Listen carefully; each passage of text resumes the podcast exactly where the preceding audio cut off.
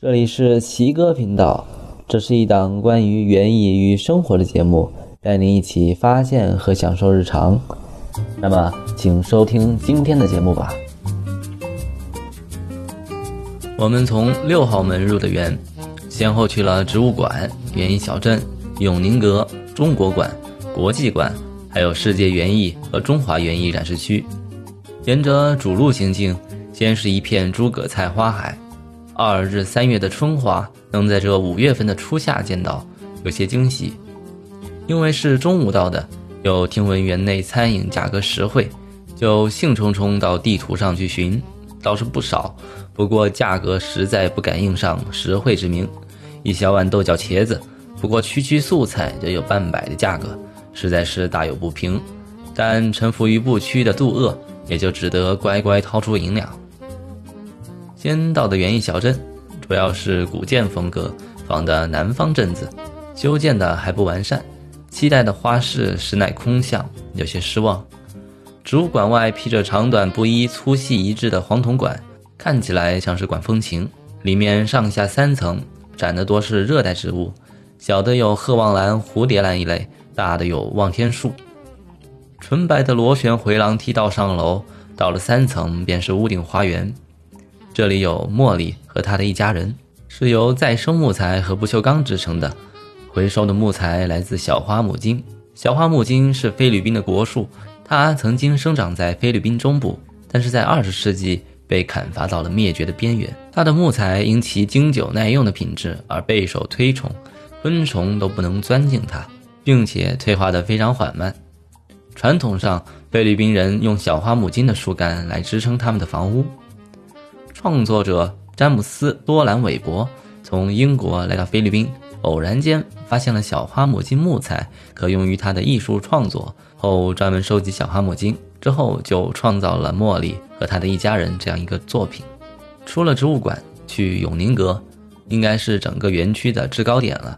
外形一副灰白色，在这里可以看到龟河，又名龟川，是延庆区内的一条著名河流。沿着渠道向下，去往心念已久的中国馆。我自己最推荐的打卡点是中国馆门口的天坑，这其实是福建土楼屋檐部分的移植，同时与水相结合。从上面看，似乎是三百六十度的瀑布；而若从地底向上看，则好是晴空木下，雨落屋檐。以此为背景拍照，好像是人入雨中，算是最为推荐的一个拍照打卡地点。中国馆里面是各个省自己的小展区，捎带几个不知名的小国家，后者的象征意义更大一些，应该是一带一路的国家。确实，因为有评比，为了保持状态，很多馆不让进入，只能站在门外看一眼。世界馆上下两层，地下有一层，进去之后仿佛是剪纸效果的动画。上到一层是各个国家的商店。其实去了中国馆和世界馆后，还是有些失望的。千篇一律，特色全无。报了失落，就着地图，就近到了一个异样的小园，纯白的钢架耸立，缤纷的花朵盛放。后来才知道，我们误打误撞到了上海园。老刘在中华展区里非常推荐上海园，这里以祥云献瑞、雨润万物为主题，有云街、云影、云长、云岗、云巢、云屋六大区域。云巢位于全园视觉焦点，从外部看，它整体是一个球状，立体感和空间感十足，好像是上海高度发达的城市空间和建筑空间。云长则体现了野趣美，它也是园子中最大的一片，包含三个专类：岩石园、香草园和特色观赏草花径。整片区域主要的色系是蓝色和紫色，岩石园以少量蓝冰柏、蓝剑柏等彩色柏树为背景骨架。下层模拟高山冷凉气候，诸如花葱这些栽培植物为延生植物及袖珍状的针叶花灌木等，还有水边大量丛植的毛地黄、香草园、观赏草花径与岩石园三者相互贯通，还有老旧自行车花车点亮眼球，非常有趣。